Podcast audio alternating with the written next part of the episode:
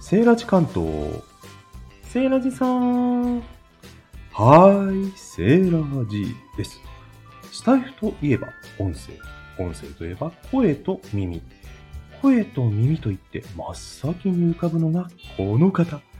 今回のズンズンインタビューは私が先日人生初のボイトレ体験をさせていただいた音声のプロをお招きしております。それではお呼びいたします。小夏あゆさん。スイートフィッシュ西日本小夏さんですはい、ようこそお越しくださいました。よよろしくお願いしまろすしくお願いします。はい小夏さ ゆですはい、あ、いつもの小夏あゆさんの声ですね。はいで、あの、今回はですね、冒頭に BGM を使わせていただきましたけども、なんと、小夏あゆさんのオリジナルソングですよね、これね。あ恥ずかしいいやー、素敵。歌詞も素敵だし、配信200回記念で流されたんですよね、これね。 そうなんですはい、はい、いつ頃でしたこれ、流されたのって。これはどうでしょうもうずいぶん前ですね、うんこれなんかスタイフやろうぜってハッシュタグつけてどうのっていう企画があったんですよね、ええはいその時にその時なんですね。はい振り返るとだいぶもう昔なイメージですかこんなこともそあっうたですなみたいなね、はいまあ、そもそもスタイフを始めて1年とは2いヶ月はいなので、あまあその中1年2ヶ月どうどうだろはいあうん1年2ヶ月なんですか、そうですえってことは、えー、6月ぐらいスタートってことですか去はい年の、はいえー、えそうだったんだはい実はですね私自分がスタイフ始めた当初の頃本当に初めの頃、はい小夏愛さんの配信に出会ってはいであやっぱり音声ってすごい声のプロフェッショナルの方がいるんだと思って 知らぬ世確界かに入った以私上の方からフォロはいーして、ええええめっちゃなんか美味しそうな美味しそうなことを美味しそうに喋ってる ええそうでしたっけいやなんかぼ僕よりずっと前からやられてる印象を勝手に持ってたんですけどいやいや私もなんか、なんか当初はやっぱりフォローする時もドキドキしてましたよね、なんか怪しまれないだろうかとかああそうですよね多うん分本当にその当初ですよね、そうですねそうだったんですねいやー、はいなんかそんな気がしませんでしたけどはい改めましてですね、 えー小夏あゆさん私ねお名前がすごい気になってたんですけどはいあのー名前ぴったりな本当で印す象かはいまああゆっはいて魚なんですけど、ええそうなんでなんすよか中学生ぐらいの時になんかこう、自分の名前あのごく普通の名前なんですけど本名は、あはいうん、でもあの親からうん実はこの魚の鮎ってつけたかったって言われてあ本名なんですかこれもういや本名の候補に上がってたらしいんですけあ候補ってことどねはいはいええでも女の子に魚の名前をつけるのもどうかねっていうことで却下されたらしいんで すけどそうなんですねなんかぴったりですね可愛らしい名前だなっていうのとあとな夏にね食べたりしますけど鮎を小夏っていうのの名前の組み合わせがこうすごく素敵だなと思ってあありがとうございます、うんなんか私の祖父がえなんか近所の川で鮎釣りをしていたらしくて、えはいなんかうちの母から見るとその姿がとても綺麗だったっていうことではいなんかアユっていうのが特別ななんかものらしいです鮎ってあれですよねすごい澄んだ綺麗な水のところにしか生息しないお魚なんですよねそうなんですよねなので、うんなんか英語だとスイートフィッシュっていうんですねああそうなんですねはいうん鮎さんの透き通った声にぴったりですよね なのでそはのアいユって実は候補があったって聞いた時うに、んうんうんアユでもよかったなって思ったんですよねあね素敵ですよねはういんそれでも、あの芸名としてうんうん、うん、使ってます、なるほど。そう、お名前の話ね、気になってたんで、もう一個聞きたいんですけど、いあの、ベルフルーメンっていうのは、お仕事の会社のお名前って感じですか屋号ですか屋号ですでね、実はですね、ささっき美味しい話いただいたんですけ ど、私勝手にですね、まあ、老眼のせいっていう言い訳はあるんですけども、あの、ベジフルラジオだとずっと思っててしばらく、おおなんで野菜なのかなベジタブルフルーツですね。ベジフ ル。そう。健で、康そう。そうなんですよ。改めて今回インタビューさせていただくときに、あ、ちょっとベジフルの名前も聞いてみようと思って。なるよくよく見たら、ベジフルじゃないじゃん。みたいなベルフルーメンというのはどういう名前の由来なんですかこのフルーメンっていうのがうん川っていう意味なんです。あ川なんですね。はい。はい、で鮎は綺麗な川にしか生息しないのではい。ベルっていうのは美しいっていう意味ではい。ベルフルーメンって美しい川っていうことではい。あのベルマーレってありますよねありますね。あれはマーレが海ではい。ベル美しい海っていう意味なんあ、ですけどそうなんですね。あれをちょっとパクったみたいな、兄弟姉妹関係にあるみたいな、実は。 恐れ多い素敵なお名前。そういうことだったんですね。ただあんまり覚えていただけないですね、あの ベジフルって言われる ぐらい本当ですよね。大変失礼な話をね。何言ってんだろうと思って。いやうちの親ですら覚えてないです、あ、そうなんですかはい。あんたの教室の名前うんなんだっけみたいなうんうんうんうんうん。でも、お名前のね、え、お仕事も小夏あゆさんでやってるんですかお名前。そうですじゃあ、本当にイメージ通りですね。一貫性があるお名前、ネーミングですね。そうですねなんなんで地元でも、まあ、ちょっと私の本名を知ってる人の方が少ないかもしれないですそうなんですね。素晴らしい。その辺のブランディングセンスっていうのはどこで培われたんですかブランディングセンスっていうか、うんまあ、あの最初は歌を歌って活動していたんですけどあはい。まあ、その時にちょっと本名も恥ずかしいのでうん。でなんかこう小夏あゆっていう名前にしてあ、はいはい。まあ、その流れでなんか地元のコミュニティ FM 放送局に、はい。まあ、パーソナリティで勤めてた時も、はいまあ、。この「コナツアユ」っていう名前で喋ってたので、ああ、そうなんですね。はい、はい。で、パーソナリティになる前から歌の名前としては使われていたってことですかおそうですいーそれいつ頃からなんですかつ頃でしょうかもうかれこれ 20年ぐらい前かな あ、いやね、 20年は言い過ぎかもし れない十はい十数年前あそしたら、えっ、と、音大ご出身ということで、はいあの、その音大生だった頃もうすでにその名前は使われていたってことなんですかいえ大学の時はもう本名でしたあ、そうなんですね。はいなるほど。はい。ということで、あの、実はですね、ピアノの先生かと私思ってたんです、最初。まあ、実はうん。最初はピアノの先生だったんですあ、やっぱりそうなんですね。ピアノ使われそうてですはい結構ね、音の説明とかされてますもんね、配信でも。専門はピアノなんです、うんうんうん、なるほど。はい。じゃあ、ピアノも今もう教えられて、そボうですイストレーニでングもあさのれてる正直言ってピアノの先生っていっぱいいらっしゃるんですよはい、はい、確かに。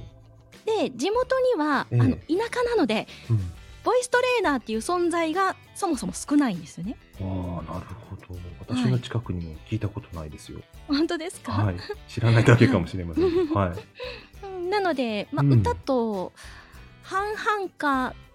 まあ、ボイスの方がやや多いかなっていうぐらいですねああ、そうなんですね。でも、もともとあれですね、さっきお話しいただきましたけれども、ラジオパーソナリティをやっていたということで、はい歌以外にそのトークとか MC とかそういうもののレッスンに来られる方もいるってことなんですか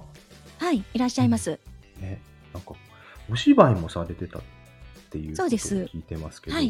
そはいれぞれ声の出し方、全然違いませんか、そうですねなので最初ははい。芝居から入ったんですよねあ、舞台から芝居あ、なるほど。はい。はい、まあ、ミュージカルだったんですけど、えまあ、ミュージカルは歌もあるしおお芝居もあるで,、はい。まあ、ミュージカルはやっぱりお芝居の中でもミュージカルのお芝居みたいな、うんまあ、独特のものがあったりして、えええええでその後お芝居はお芝居でもちょっとシェイクスピアとかえはい。あの歌わないやつも経験して、あ、そうなんですね。は。いからのはい。喋りの方にほうなんかすごい何何を聞いても帰ってきそうなこのねキャリアがすごいなと思ってどっからどのようにそうはい変遷本した当にのずか。ーっとピアノだけやってる先生とか見るとえ本当逆に尊敬しますよね え、でも別に飽きちゃったとかそういうことではないんですよね。で会っちゃったあ飽きちゃったとかそういうことではないんですよねピアノが。いやーピアノは正う直、ん、まあ親の敷いたレールっていうかああ、なるほど。ってことは、はい結構小さい頃からピアノのレッスンは受けていた。そうですもう幼少期から、まあ、わうちの親が何か頑固なところがすごくあってはい。一つ何か専門家にしたいと思ったみたいなんですよね。うんそれでピアノを始めたらうんはい。もうすごい極端なんですけどええ。家で歌を歌ってても叱られるっていうあ、歌はダメ、ピアノやりなさいみたいな。そうなんです。すっげえ、厳格なもう ご両親に私世が界親だったら、はい。歌も使ってピアノも伸ばしたらいいじゃないねと思両うと方思う音んですけ楽ど、だし、同じ領域ですもんね。もうとにかく家で歌ってたら怒られるっていあうらそうなんですかそういう感じの えじゃあこそこそ歌ってたんですかこそこそ、子供の頃歌ってたんですうん、でも好きではあったんですよねこそこそ歌ったりピアノ続いたってことだからは結構うちの親がもっと柔軟性があればうん、もしかしたら声楽科に進んでたかもしれないです、うん、ああなるほどなるほど、はい、でも本当になんかもう親がとにかく怖かったんで 逆らえずとりあえず大学まではピアノやっとけみ大たいな学までで大学に行ったらもう、あの親から離れてはい解放されてええもう歌ったりいいろいろしましたお芝居とかもその頃からだんだん自由にし始めた感じですかそしたらそうですねうん、お芝居ってことは演技もされたってことですかはいしまし身た振り手振り動きももちろんはいえー、すごいなんか見てみたいですね 踊ったりもするんですか踊ったりもしましたうわー面白い マルチな才能をお持ちな方なんですねやっぱりねあゆさんっていねやーはあな演じるのも好きってことですよねそうすると 演じるの大好きでしたねなはりきいるっていうか、あの先日もモノマネのね そうですねやってましたけど声マネはいうんあの分析力ってやっぱすごいロジカルだからプロだなって同時に思うんですけど声の出し方と本当ですかかうんうんあのなんかはい聞く、聞くっていうことに関してはええ結構昔から敏感だったみたいで、うん例えばこうアニメーションとか見ていてもうんはいなんかこの声はどっかの違う作品で聞いたことがあるとか思ったりであの声優さんの名前調べて、ええええええあこの声優さんがこの役とこの役やってるんだとか、はいうん、そんな風には思ってましたえじゃあ例えばですけど同じ声優さんが声色変えたりすることありますよね、はいそこにも共通項が見出せたりしちゃうんですか、そうですねうん、でもやっぱりプロの声優さんの中にはもはうい化け物みたいな人もいて、どっから出してんだこいつ声をみたいな本当でですね、うんうんうんはい。なるうん、ほどね。いや、本当にね、あの、私もスタイフやらなければこんなに声について考えることなかったんですけど。いやーセイラジさんの声の扱いは巧みだなって思います いやいや、そうですか。私、本当何にも知識ないんで、逆に、あゆさんの話聞いたら、あ、そんな深い世界だったんだと思って、日々勉強ですよ。うー嬉しいです うん、あの、先日ね、ちょっと、あの、レッスン受けさせていただいた後のアフタートークで、朗読の話かとかもさせていただいたと思うんですけど、はいうん、あの大きく出せばいいわけでもなかったりとか逆に、はいあの舞台とかだと遠くまで届く声を出すっていうことで、はいうん、同じ内容でも出し方もトーンの使い方も違うわけじゃないですか、はいうん、それをね本当にあの知る機会になっていたのでこの前の話で、うん、まだまだどんどんどんどん勉強しないといけないなと思ってこれから もあゆさんの話をいたやくでさんも聞こう本と思いま当すスタイフって自宅とかは仕事場でこっそりもできますしそうなんですよこっそりねこそこそも。毎日がもうインプットとアウトプットはいの組み合わせみたいなええ日々を送れるのでそうなんですすよねごくありがたいプラットフォームですねう。ん、特にこのコロナ禍でね対面できいろいろできない中で非接触で結構ねできることが増えた中でいうと、音声ってまさにそうですもんね。本当ですね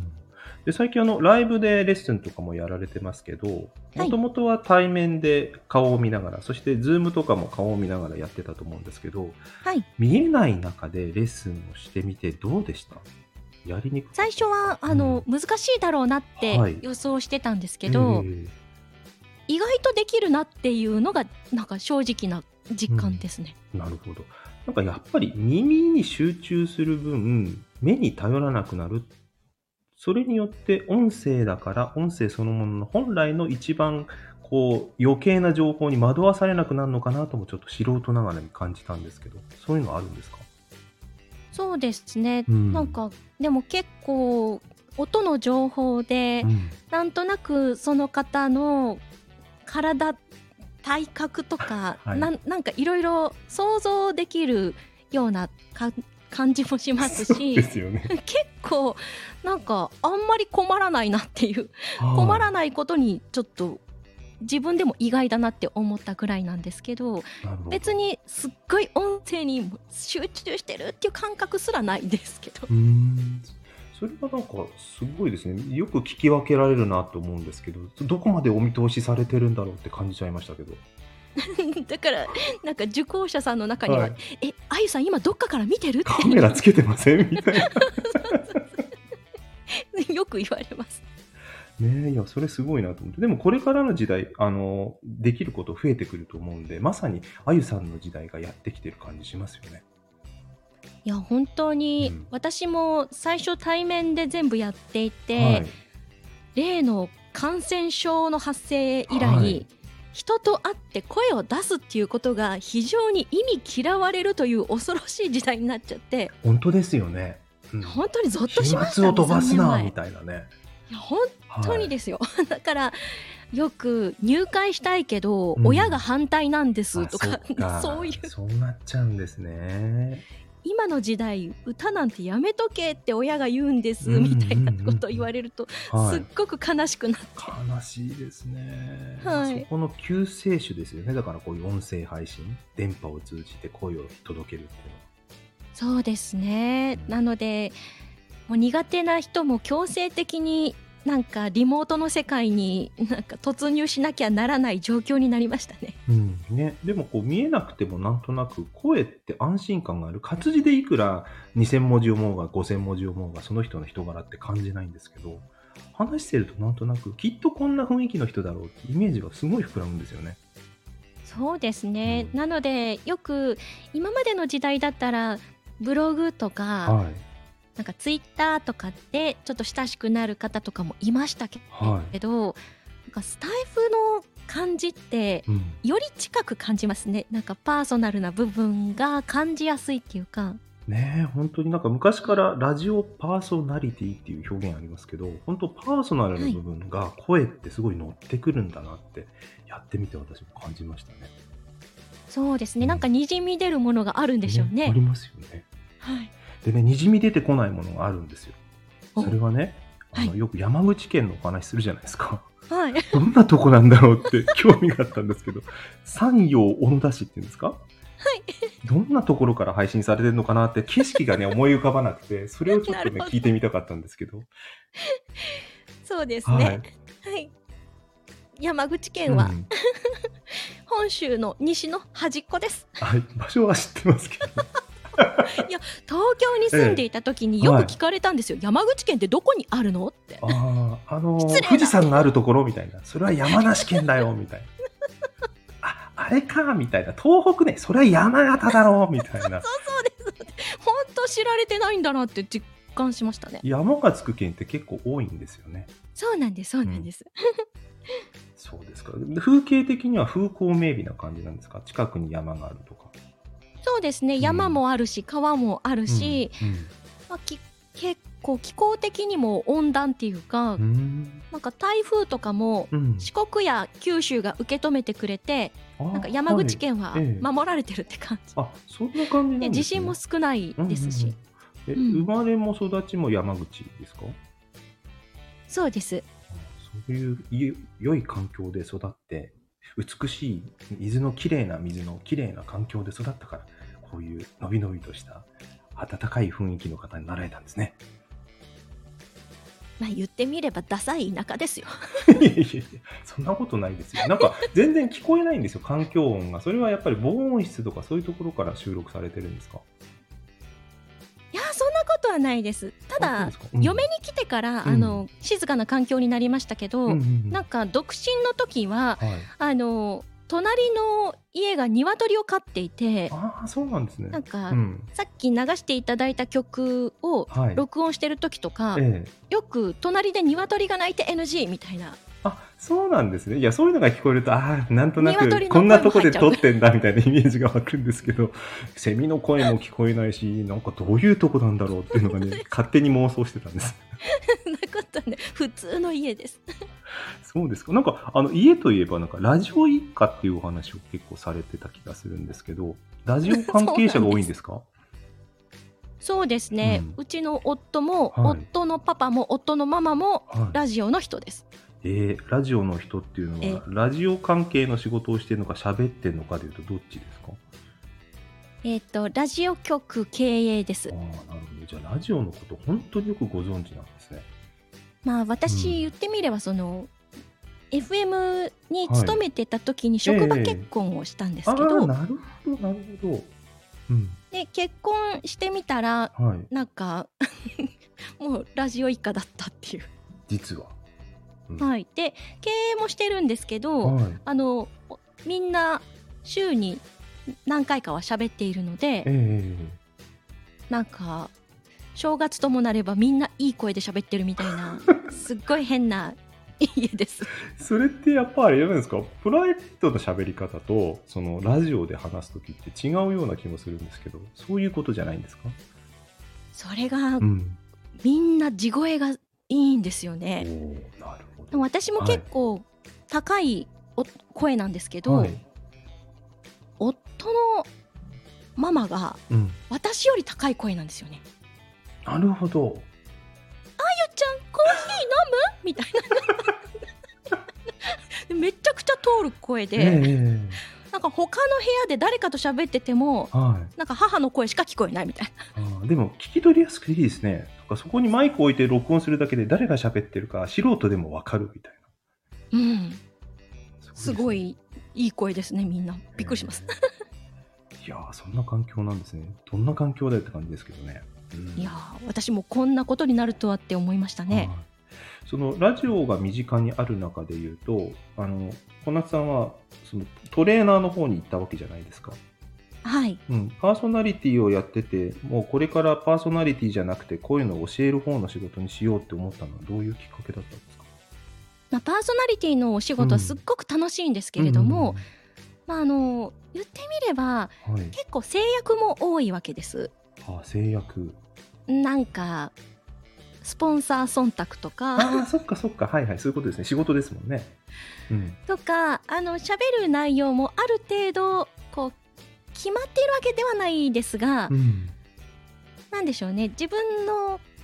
きなことばっかり喋ってるわけにもいかないですね。ああ、そうですうよね。ん、なんはかい地元でこういう催しがありますとか、うんうんなんか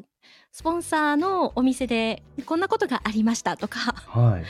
うんまあ、つまり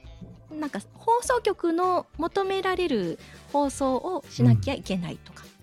ああ、それうがやんっぱり、そういうこともあったですし、ええま、たコミュニティ FM なので、はい。あの県域の大きい放送局とまた違って、ええ全部自分でなんかミキサーもしなきゃいけないとか。あ、作業もご自身でされるんですね。そいう規模なんですねワンマン放送とかしてたんです、うんああ、生放送でマジっすか。スタイフライブどころじゃないですね。いや本当にあの、ねあの自分が選曲してはい。では今からこの曲流しますって曲紹介しといて自分でスイッチ押したら違う曲がジャーンって流れ始めると かあれみたいな。あれ失礼いたしましたあ、そこでアドリブ力も磨かれたわけですね。まあ最初は慌てましたけうんど、うん全然動じなくなりましたね。いや、だってね、先日もライブで、よく皆さんとお話しながら、コメントも上手に拾われて、いやいやいやどういう頭の中どうなってんだろうと思って、このマルチタスク具合にね、びっくりしてたんですけど。そんなお仕事本当にそのコミュニティ FM ラジオパーソナリティを目指されてる方結構スタイフにもいらっしゃると思うんですけど、大変っすよ。そう、なんかね、今話聞いててね、やっぱり好き勝手できるのが、この趣味でやっている良さかなって思って聞いてました。そうですね、うんあとやっぱりこう営業的なこともはい。やらなきゃいけないですしそりゃそうですよね。うん。なんかお客さんがいらっしゃればはいお茶も入れなきゃいけないし、はい はい。そうですよね。なんかいろいろ大変ですし、うん。まあ私もやっぱりその経営の家に嫁いだっていうこともあってはい。結構私がなんか、うん、野心があるお嫁さんだったらはい。経営の方にこうガツガツ入っていったかもしれないんですけえど、えええチャンスとばかりにね。うん。うん、でもまあ私はどっちかっていうとそういうのがちょっと面倒に感じるのでう、ん。うんなんかこの人嫁だから気に入らないことあるけどなんかってなんかちょっと煙たがられてもなんか嫌だし、うんうん。わざわざね。うん、はい。なのでなんかこうちょっとラジオからはちょっと引こうって思ってうんあの、うん、妊娠をきっかけにしてあもう完全に。引退しました。あそうなんですね。でもなんかあれですよね。あゆさんって、そういうお話上手だから、コミュニケーション上手というか、はいその人と話す、生徒さんと話す、生徒さんを心地よくするっていうのは、天職なのかなって気もしますけど。うん、結構、あの教えるっていう立場を与えられていればはい。ちゃんとできるんですけど、えプライベートの友達は少ないんです。 え。 何ですか、それ 急に。なんか友達少ないんですよ。え、友達、スタイフにたくさんいるじゃないですか。そうだからありがたいんですよ。 ね、居心地いいですよね、本当にね。そうなんです。なんかういんいいい距離感っていうか、はい。うんうんうん、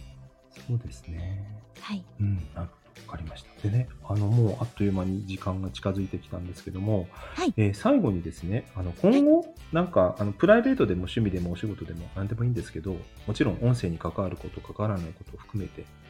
なんかこんなことやってみたいなとかってありますか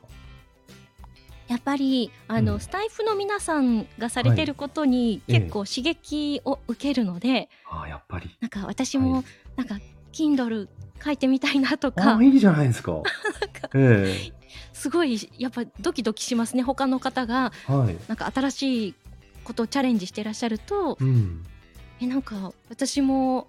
なんか YouTube やってみたいなと か、ああ、YouTube ね。わかります。。そうですすね。 なのでちょっとスタイフの皆さんにはい。刺激をいただきながら、えええええで自分が楽しいって思わないと続かないのえで、はい。はい、なんか楽しくて頑張れるっていうことを見つけたら、はい、そこにちょっとなんか力を注いで頑頑張りたいなって今は思っています。なるほど。なんか、あの、スタイフの配信者の方とかリスナーさんから見ると、あゆさんって、最も欲しいものを全て持っている方みたいな方なんですよね。なんてことをおっしゃるんでしょうか。 だってほら、あの、えミュージカルもやってたし、歌もお上手だし、ピアノも弾けるし、ラジオパーソナリティ、ボイスのプロだしって。なのに、 あの、今みたいな発言があるっていうところは、質問がね、これを持ってたらこれをあれをやりやりたいのに、みたいな皆さんの希望を、なぜ私がそれをやらないかっていうのがすごい答えになると思いますよ。はすごい今聞いてみて、今日聞いてみて思ったのはそこでしたね。あ、はあうん、そっち行かないんだみたいな。いや、ラジオ局やっちゃえばいいじゃんみたいな思うわけですよ、私。あ、行かないんだみたいな。何でもできるのにみたいいやー、うんそう。 ね、はいこの、うん、まあでもなので、な。うん。うちのラジオ一家にはスタイフ内緒なんです よね。そうなんですね。まさかの喋れる口持ってるんだったら、局で喋りなさいよって絶対言われ金稼げるんだからみたいな。そこで喋っていくらもらえんのみたいな。るんですよ。無料で喋くり散らかしてるんで本当ですよね。有料級の配信をたくさんされてますもんね。絶対バレたくない です。禁止令が出ないことをじゃあ祈っております。名前変えとけばよかったですね。なので誰かが検索したらどうしようと思ってるん本で当です ね。はい。いやー、面白いお話いただきました。はい。それではですね、えー最後に、えー何か皆さんに伝えたいこととか宣伝でもいいですけど、ありましたら一言いただいて、くあの、締めくくりたいと思いますが、ございますか、本当にあの、全国のそして世界の皆さんとうんなんか音声を通じてコミュニケーションできて本当にあの出会えてよかったっていつも思っていますあの、皆さん本当にもうありがとうしかないですありがとうございますはい。いうことで、もう皆さんも同じことを思っていると思いますので、私を含めてですね、これからも仲良くしてください。もうセーラージさんも本当ますます美味しそうな声を出してください 食べてください。声を、声を食べる配信とか、無茶なことを考えてみてください。 ダイエットしてる時聞けないですはい。ダイエット用の声はこんな声みたいな研究も面白いかもしれませんね。いやはい。ということでですね、えー最後までご視聴くださった皆様も本当にありがとうございました。はい。あゆさんと一緒にお別れのご挨拶、ご機嫌ようをえーご唱和したいと思います。それでは、皆様、ありがとうございました。ごきげんよう。ごきげんよう